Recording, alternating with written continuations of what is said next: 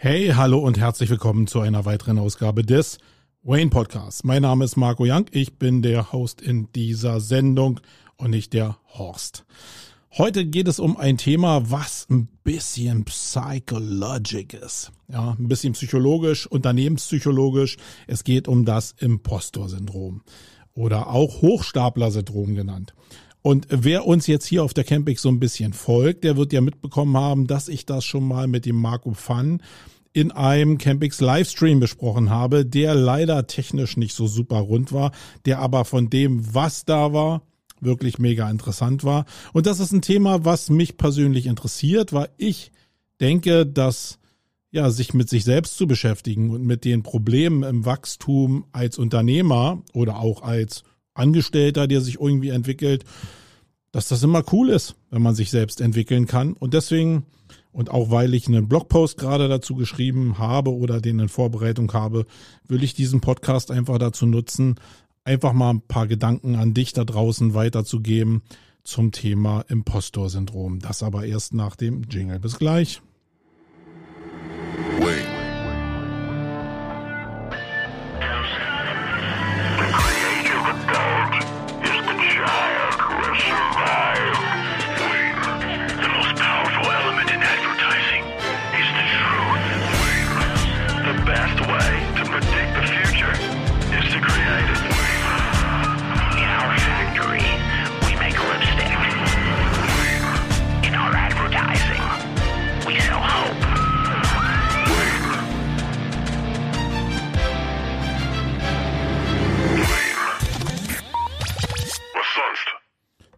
Was sonst? Ähm, natürlich will ich ähm, jetzt nicht gleich voll ins Thema reingehen, sondern ich muss noch eine kleine Side-Note loswerden. Ähm, und das betrifft die Campings, die ja äh, vom 4. bis zum 8. Juli 2022 stattfindet. Für alle Leute, die jetzt den Evergreen hier hören und das in den Blogpost lesen oder hören, äh, sorry dafür, das ist halt ein Ding aus 2022. Ähm, es ist wirklich nicht wie verhext, aber es ist nach Corona völlig anders im Eventbereich zu arbeiten als vor Corona. Vorher hatten wir immer lange Vorglühphasen. Die Leute haben sich mit einem Event identifiziert, haben dann gebucht, haben dann ihre Reise gebucht, Hotel gebucht etc. pp. Das war also immer eine sehr starke Vorbereitung mit einer entsprechenden Freude auch auf die Events, muss ich sagen. Und dann nehme ich mich persönlich nicht aus. Was sich jetzt total geändert hat, ist, dass natürlich durch die hohen Inzidenzen der Buchungsabstand zwischen ich treffe die Entscheidung und ich kaufe ein Ticket sehr, sehr, sehr, sehr kurz ist. Ich weiß nicht, wie das bei Festivals wie den Online-Marketing Rockstars war. Wobei ich glaube, dass da natürlich die Tatsache war, dass aus 2020 einfach noch 60.000 verkaufte Tickets äh, im Raum standen, die einfach für das Folgeevent übernommen worden äh, sind gehe ich mal davon aus, sind vielleicht bei so einem Mega-Event, und das ist die Spitze des Eisberges in Deutschland zumindest, vielleicht sogar in Europa, äh, ungefähr 10.000 Tickets verkauft worden. Man munkelt ein bisschen, dass da auch überbucht wurde. Also könnte es vielleicht ein bisschen mehr sein. Am Ende des Tages wird sehr, sehr, sehr spät gebucht und das merken wir jetzt auch es ist also bei uns auch so, dass wir im Vorfeld so das ganze Frühjahr gedacht haben, mm, wird das denn was? Und lassen sich die Leute denn darauf ein? Aber wirklich seit der letzten Woche zieht das radikal an. Und äh, auch wir haben das Gefühl, dass die Leute jetzt richtig Bock darauf haben, sich zu vernetzen, wieder zu Networking, äh, zu Networken, wieder zu lernen. Und ähm, ja, die Inzidenzen gehen auch nach unten. Und natürlich hat man so ein bisschen ungutes Gefühl. Auch nach der, nach den Rockstars war es so, dass die, der ein oder andere gesagt hat, hm, wie kann man denn nur 70.000 Menschen in Hallen, in Hallen pressen ohne Masken etc. pp. Naja, wir werden mal sehen, was in einer Woche vielleicht so an Inzidenzentwicklung da ist. Ich würde jetzt mal einfach annehmen, da passiert gar nicht so richtig was. Das ist aber auch nur ein Gefühl. Also das Gefühl spricht für äh, den Sommer. Das heißt, wenn du auch dabei sein willst, äh, dabei sein willst bei der SEO Campix, bei der Contentix oder bei der Fairtrix, die wir das erste Mal am 8. jetzt äh, starten, dann hol dir doch auch noch äh, schnell ein Ticket, weil selbst die Hotelbetten in den, also im Hotel ist sowieso äh, für die SEO Campix schon alles ausgebucht. Bei der Contentix gibt's glaube ich, noch Zimmer. Ähm, aber bei den äh, Randhotels, die irgendwie in der Nähe sind oder die eine gewisse Klasse haben, wird es auch schon langsam eng. Deswegen ähm, ist Zeit da durchaus ein Gewinn. Okay, meine Lieben, es soll hier heute um das Imposter-Syndrom gehen. Und das Imposter-Syndrom ist erstmal ein Syndrom, wo ich, und das ist ein ehrlicher Podcast, wo ich bis vor ähm, ja faktisch ein paar Stunden noch gedacht habe, das heißt Imposter-Syndrom, also Imposter-Syndrom. Ja, Realschulabschluss, das ist halt so, vielleicht auch Teil des Impostor-Syndroms, äh, dass man dann denkt, okay, das hätte mir aber auffallen müssen. Nö, ist es mir nicht. Und erst als ich den Post geschrieben habe und den durch ein WDF-IDF-Tool gejagt habe, ist mir aufgefallen, hey, verdammt Axt, da ist ja ein sehr hoher Wert im Bereich Impostor. Und dann habe ich nochmal nachgeguckt und dann bang, okay, da musste ich noch ein bisschen was umschreiben. Aber so ist das mal äh, manchmal. Und am wichtigsten, und das ist auch das vielleicht schon gleich das vorgenommene Resultat des Imposter-Syndroms, ist, dass man ja eine Selbstoptimierung macht und ähm, eine Persönlichkeitsentwicklung durchmacht. Und da ist bei keinem so richtig was perfekt. Auch bei mir nicht. Und das muss man vielleicht akzeptieren. Dann ist das Leben auch deutlich leichter. So, was ist denn eigentlich jetzt das Impostor-Syndrom? Äh, wenn man in der Wikipedia so ein bisschen nachliest, dann sieht man zumindest, dass in derselben Nennung mit Impostor-Syndrom eigentlich ein viel wichtigeres Wort vorne steht, nämlich das Hochstapler-Syndrom. Das ist eigentlich das, was in erster Linie da war und was, glaube ich, wenn ich das noch richtig in Erinnerung habe, 1978 das erste Mal so literarisch erwähnt wurde. Hm, dieses Hochstapler-Syndrom, was darauf hindeutet oder was in der Ausprägung eigentlich zeigt, dass man mit der Entwicklung, die man vielleicht unternehmerisch oder in seinem Leben genommen hat, in einer bestimmten Dimension nicht so richtig zurechtkommt und denkt, das, was man erzählt, ist halt hochgestapelt. Und man entspricht eigentlich gar nicht dem, was man erzählt.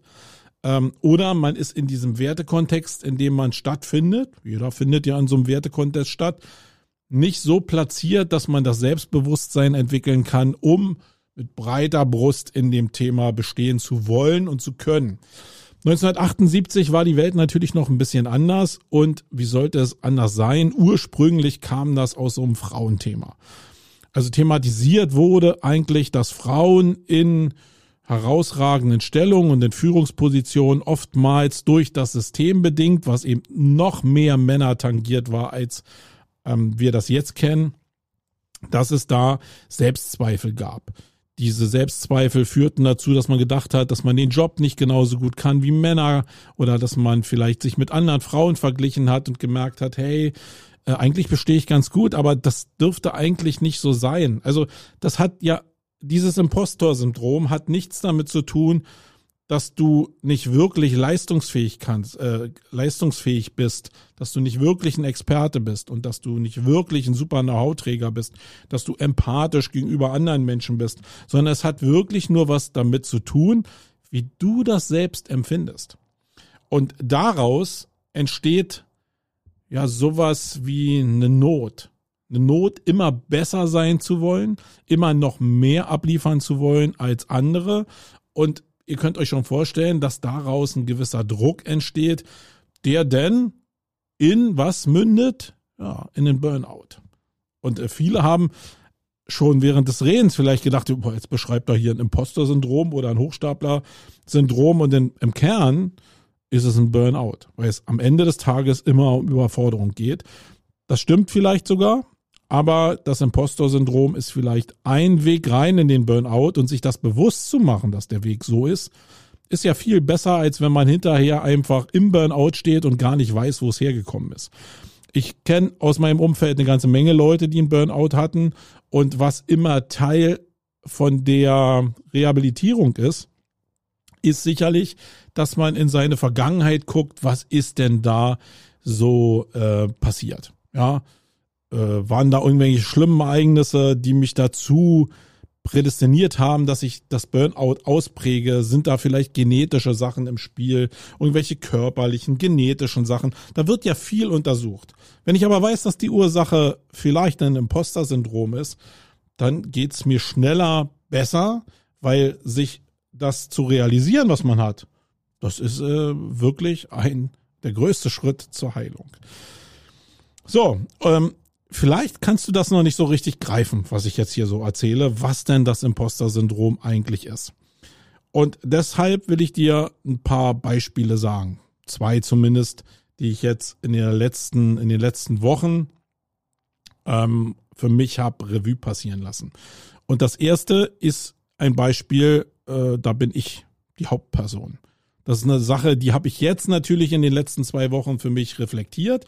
Die ist aber so alt, wie mein Leben vielleicht alt ist. Ja. Und es ist aber auch ein schönes Beispiel, um zu zeigen, was passiert, wenn die Schere zwischen dem einen Ich und dem neuen Ich oder dem anderen Ich, was entstehen kann, das hört sich jetzt so nach Splitting Personality an, ist es gar nicht, was da für, für was da für Probleme entstehen können. Und ich nehme dich jetzt einfach mit in meine Kindheit. Ja, willst du vielleicht gar nicht, aber ich nehme dich trotzdem in diese Kindheit mit. Also ich bin aufgewachsen in eigentlich in einem wirklich gut bürgerlichen Haushalt, hatte eine Menge Liebe, hatte ein paar Probleme, die ich jetzt doch nicht so in der Tiefe erörtern will, aber im Grundsatz äh, bin ich sehr liebevoll aufgewachsen und auch materiell eigentlich äh, hat es mir an, an nichts gefehlt, muss ich sagen.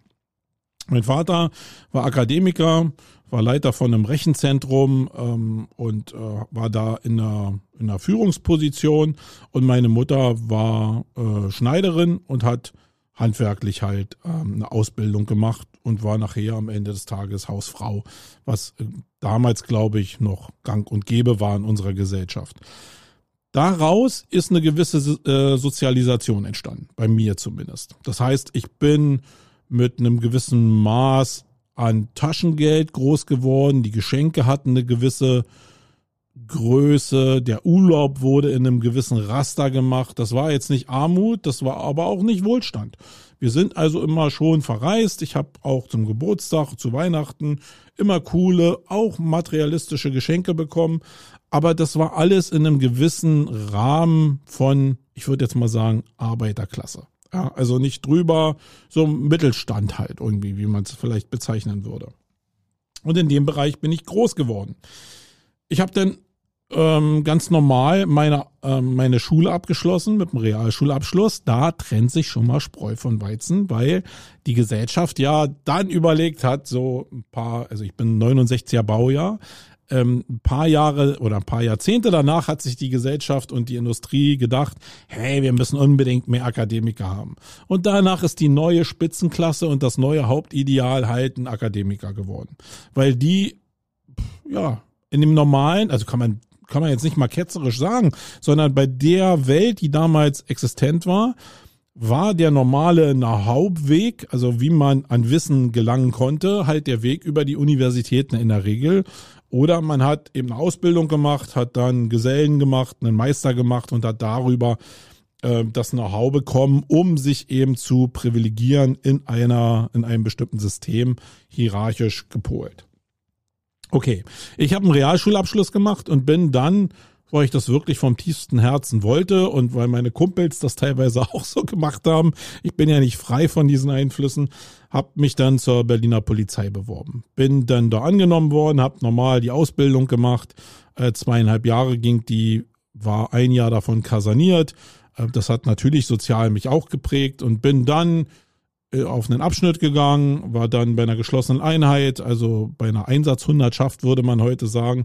Und dann war ich 18 Jahre bei einer Spezialeinheit, die für Observation und Schwerstverbrechen zuständig war und habe da eine ganze Menge gemacht und gelernt. Was ich aber auf jeden Fall da auch gelernt habe, ist einen bestimmten Umgang mit Geld, nämlich der Menge Geld, die ich damals als Polizist verdient habe. Und da gab es so dieses geflügelte Wort, der Beamte, also nicht nur der Polizist, sondern der Beamte, der lebt in geregelter Armut. Ja, also genau so, dass man als Beamter, der ja sowieso nicht streiken darf, nicht großartig gegen das System rebelliert, aber ähm, auch nicht so viel, dass man sich jetzt irgendwie, äh, dass man in Armut verfallen würde. Also auch nicht so wenig, dass man in Armut verfallen würde und sich jetzt überhaupt nichts leisten konnte. Ich muss sagen, dass es eigentlich ein ganz gutes Einkommen war, wenn man jetzt das noch mit reinrechnet, dass man Schichtdienst gearbeitet hat und dafür Zulagen bekommen hat, dann war das okay.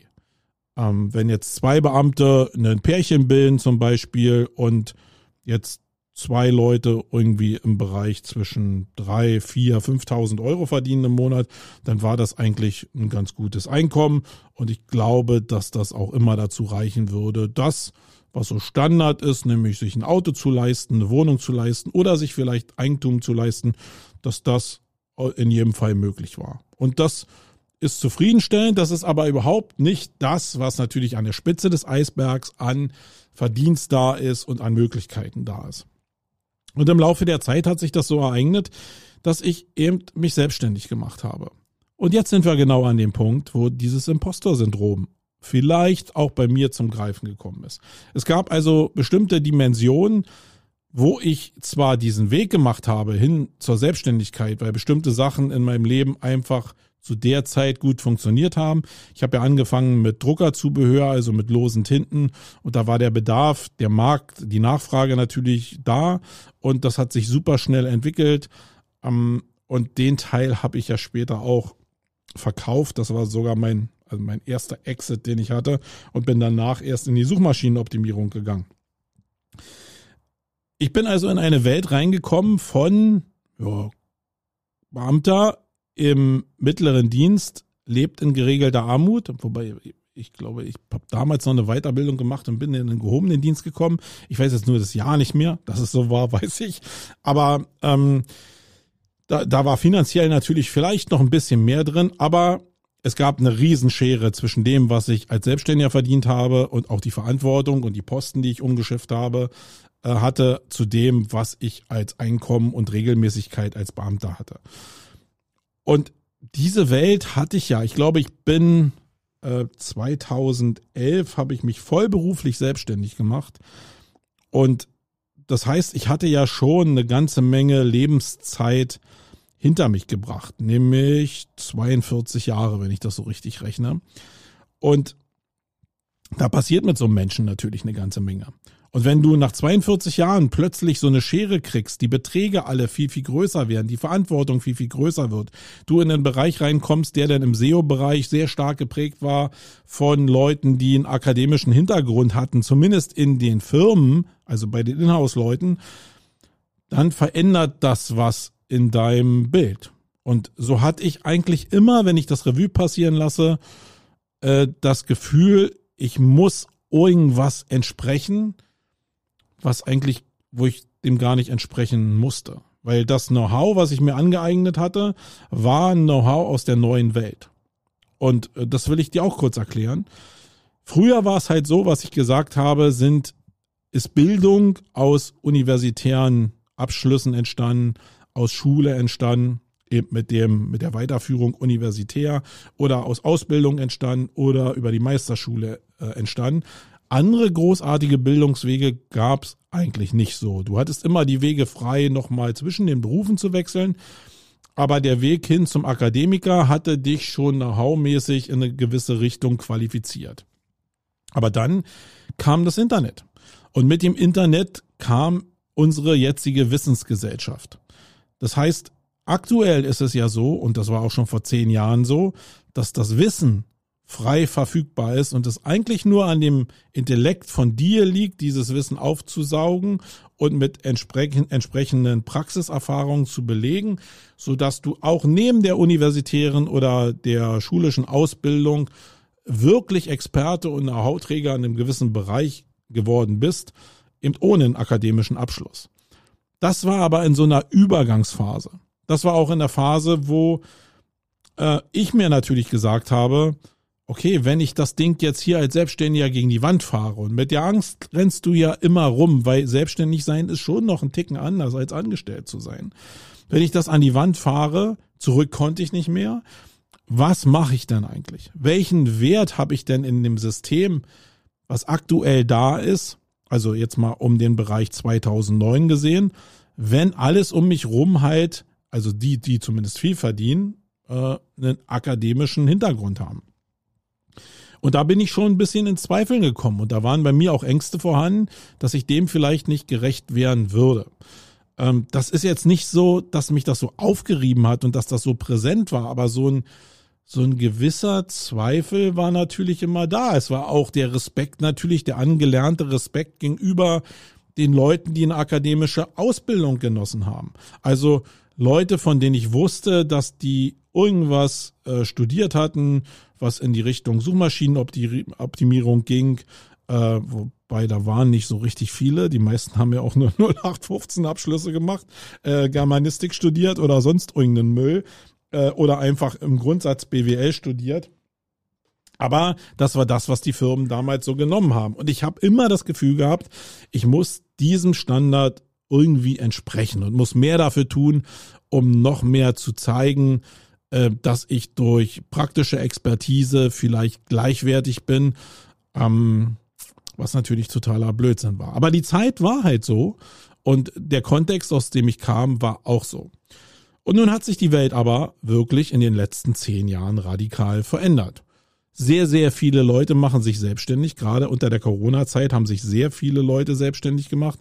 Und die Tendenz hin zu freier Persönlichkeitsentwicklung und jeder kann sich selbstständig machen und jeder kann eigentlich auf seinen eigenen Beinen stehen und ähm, die produzierenden Firmen, die Angestellte ausbringen, werden immer weniger und der Fachkräftemangel führt dazu, dass natürlich so ein Typ wie ich, der 20 Jahre Erfahrung jetzt im Online-Marketing hat und vielleicht auch, ja, zwischenmenschlich empathisch eine gewisse Fähigkeit hat, dass der plötzlich in einem anderen Wertecontainer stattfindet, weil die Firmen genau wissen, hey, die Akademiker, die kommen von der Schule und die haben null Ahnung. Die haben theoretisches Wissen, aber was bringt mir dieses theoretische Wissen? Es bringt mir am Ende des Tages überhaupt nicht so viel, sondern es geht um praktisch, äh, praktisches Wissen.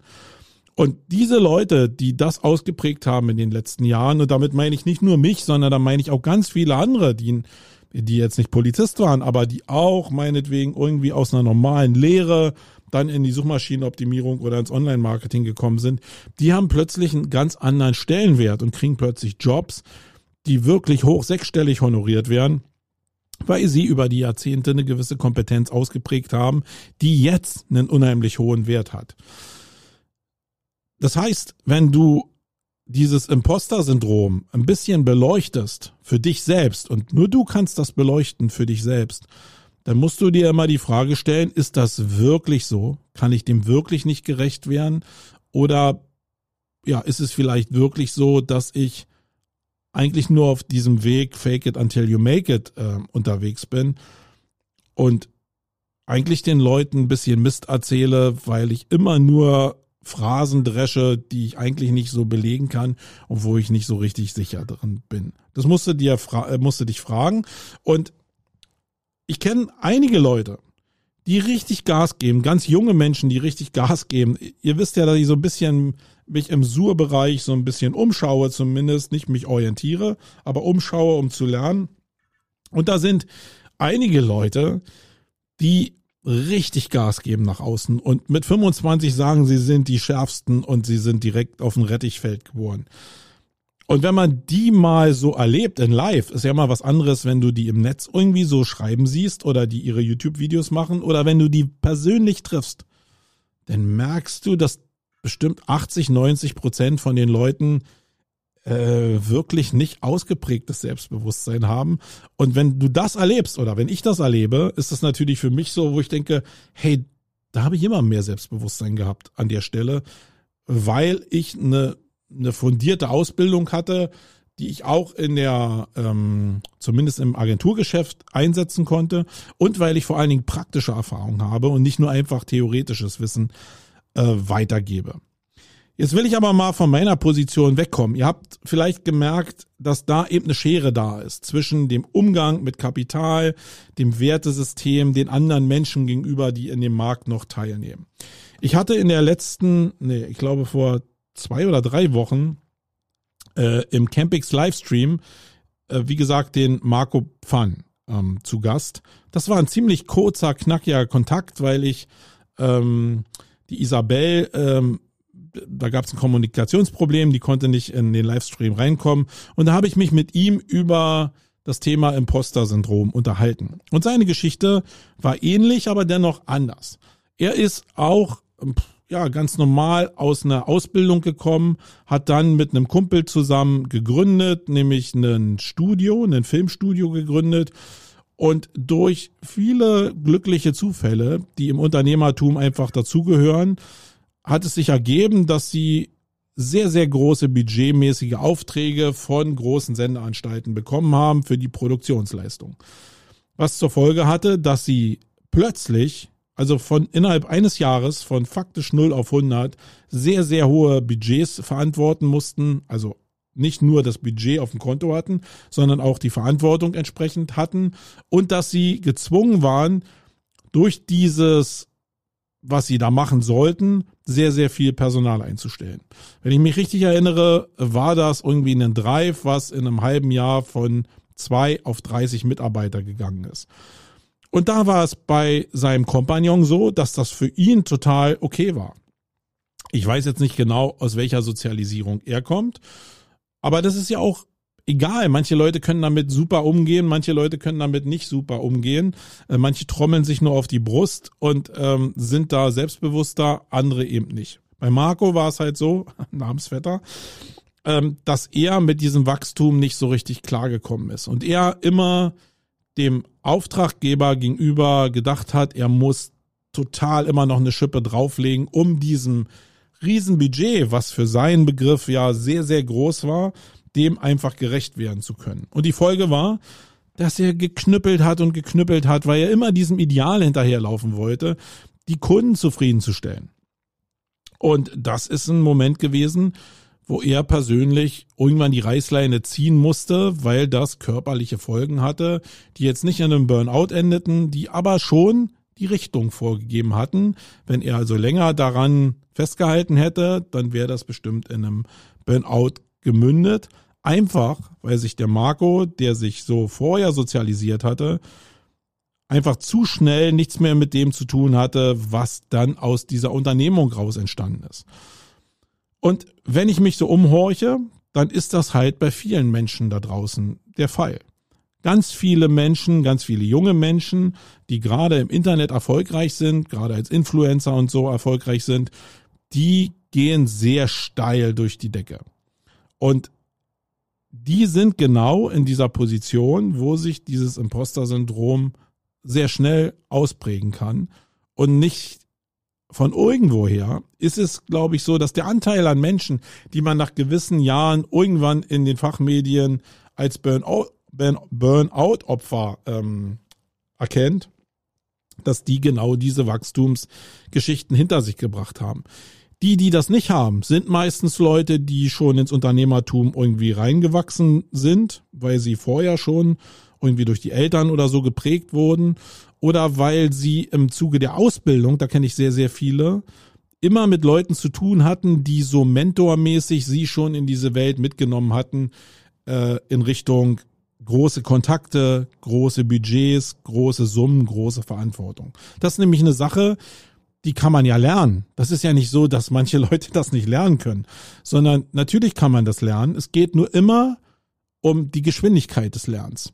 Und ich vergleiche das immer ganz gerne mit, ich weiß nicht, ob du schon mal äh, mit der Seilbahn, mit der Gondel auf die Zugspitze hochgefahren bist.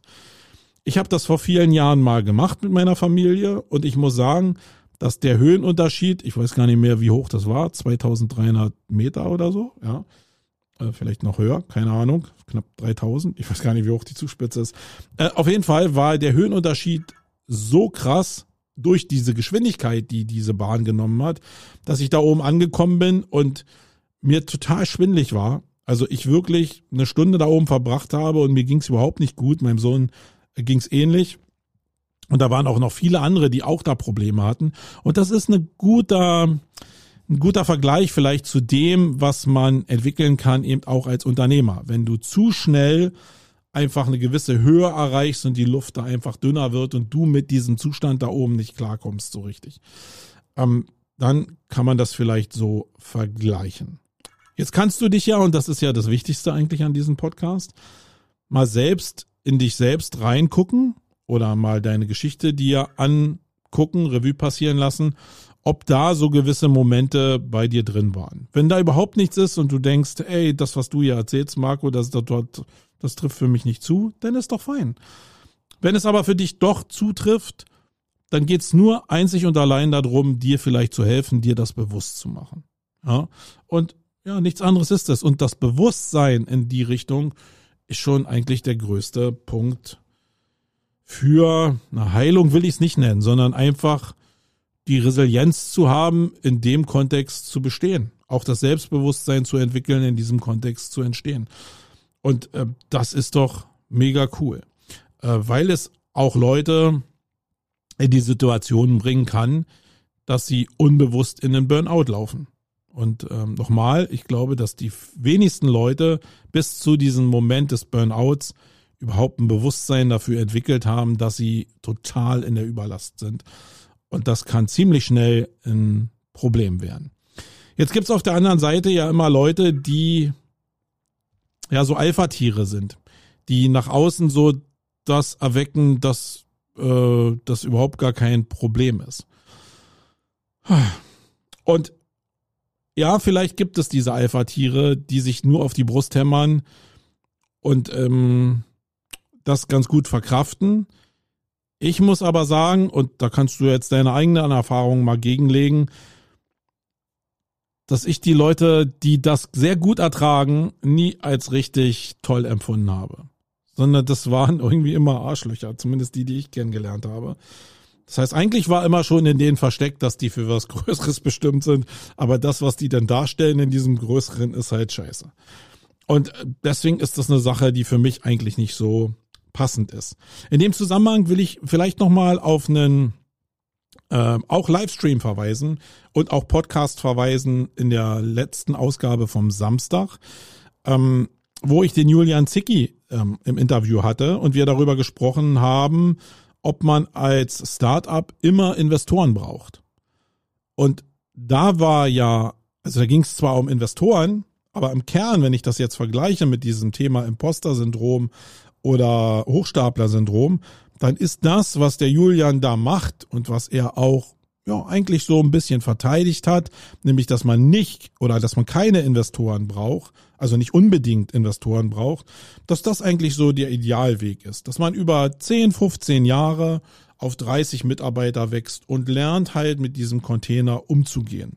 Jetzt unter Corona sehe ich es auch gar nicht allzu schlimm an, dass manche Agenturen einfach sich reduziert haben, ihre Werte nochmal gerade gezogen haben und von diesem Wertesystem dann in eine neue Richtung starten. Ich glaube sogar, dass das von Vorteil ist. Das ist aber alles nicht getrieben durch Geschwindigkeit und maximale Skalierung. Und wenn ich das Wort Skalierung jetzt das erste Mal ausspreche, dann wisst ihr genau, dass das vielleicht ein Problem unserer Zeit ist. Alle großen Jünger, die wir so sehen, alle großen Leute, die die Leuchtfeuer jetzt auch auf den Online-Marketing-Rockstars waren, die bestechen durch Skalierung. Und alle Leute wollen auch skalieren, damit sie größer werden, reicher werden, erfolgreicher werden und sie faktisch das neue Halo sind. Und die Chance, damit in so ein Imposter-Syndrom und auch in die Überforderung und in einen Burnout zu laufen, die ist relativ hoch. Und ähm, das sind ja jetzt nicht nur so psychologische Sachen, sondern das kann ja auch dahin gehen, dass du einfach ein Problem mit der Steuer kriegst, weil du einfach verdammt nochmal den Erfolg, den du auf YouTube hattest oder auf TikTok hattest, nicht so in die Bahn lenken kannst, dass du plötzlich raffst, welche Verantwortung du gegenüber dem Finanzamt hast. Das Finanzamt dir aber irgendwann an einem bestimmten Punkt sagen wird, Alter, du hast hier eine Verantwortung steuerlicherseits. Und dann entsteht auch eine Form der Überforderung und vielleicht auch ein Absturz, hier Boris Becker, der dazu führt, dass du dann auch wieder im Burnout landest, weil du auch diese Schere plötzlich nicht mitbekommen hast. Es geht also alles um Bewusstseinsentwicklung. So, jetzt kann es sein, dass ich dich hier eine halbe Stunde gelangweilt habe. Kann aber auch sein, dass du sagst, hey Marco, das war mal ein reifes Thema. Äh, genau so Sachen wünschen wir uns noch weiter von dir. Äh, dann immer raus damit. Schreibt mir gerne äh, in persönlichen äh, Chats hier über persönliche Kommunikation oder sagt mir auf anderem Wege Bescheid, welche Themen euch reizen würden oder welche Themen für euch interessant sind. Und dann besprechen wir die hier, weil so den Zehn-Punkte-Plan, um dein ähm, Business zu skalieren, das ist mir zu langweilig. Und das entspricht auch nicht der Realität, glaube ich, da draußen. Ich bin 53 Jahre alt und ich habe das Gefühl, dass ich mit diesem Alter, was ich erreicht habe, auch in Teilen eine gewisse Verantwortung habe für ja, Sachen, die ich schon erlebt habe und die ich anderen vielleicht ersparen könnte. Ja, da kann man sagen, hey, ich bin ein alter Mann, ja. Aber es ist immer schon so gewesen, dass auch die älteren, älteren Generationen mit ihrer Erfahrung hoffentlich auf die jüngeren Generationen äh, noch einen gewissen Einfluss genommen haben, um so ein Gleichgewicht in der Gesellschaft auch zu erhalten. In diesem Sinne, das war's in diesem Podcast. Am Donnerstag hört ihr den Podcast äh, wieder Jung und Young äh, mit dem Wolfgang Jung. Mal gucken, was ich da für ein Thema ausgrabe. Es geht ja hier Schlag auf Schlag in diesem Podcast. Wayne ist ja nur ein Format. Wir haben mittlerweile, also Wayne, wir haben Jung und Young und wir haben den ODCP Podcast, ODCP Podcast, genau, wo wir die Livestreams nochmal als Audiospur ausgeben. So haben wir drei Tage in der Woche, wo wir Inhalte für euch platzieren, für dich platzieren. Und vielleicht ist ja für dich da was mit bei. Ja, das war's in dieser Ausgabe. Ich bin raus. Euer Marco Tschüssikowski.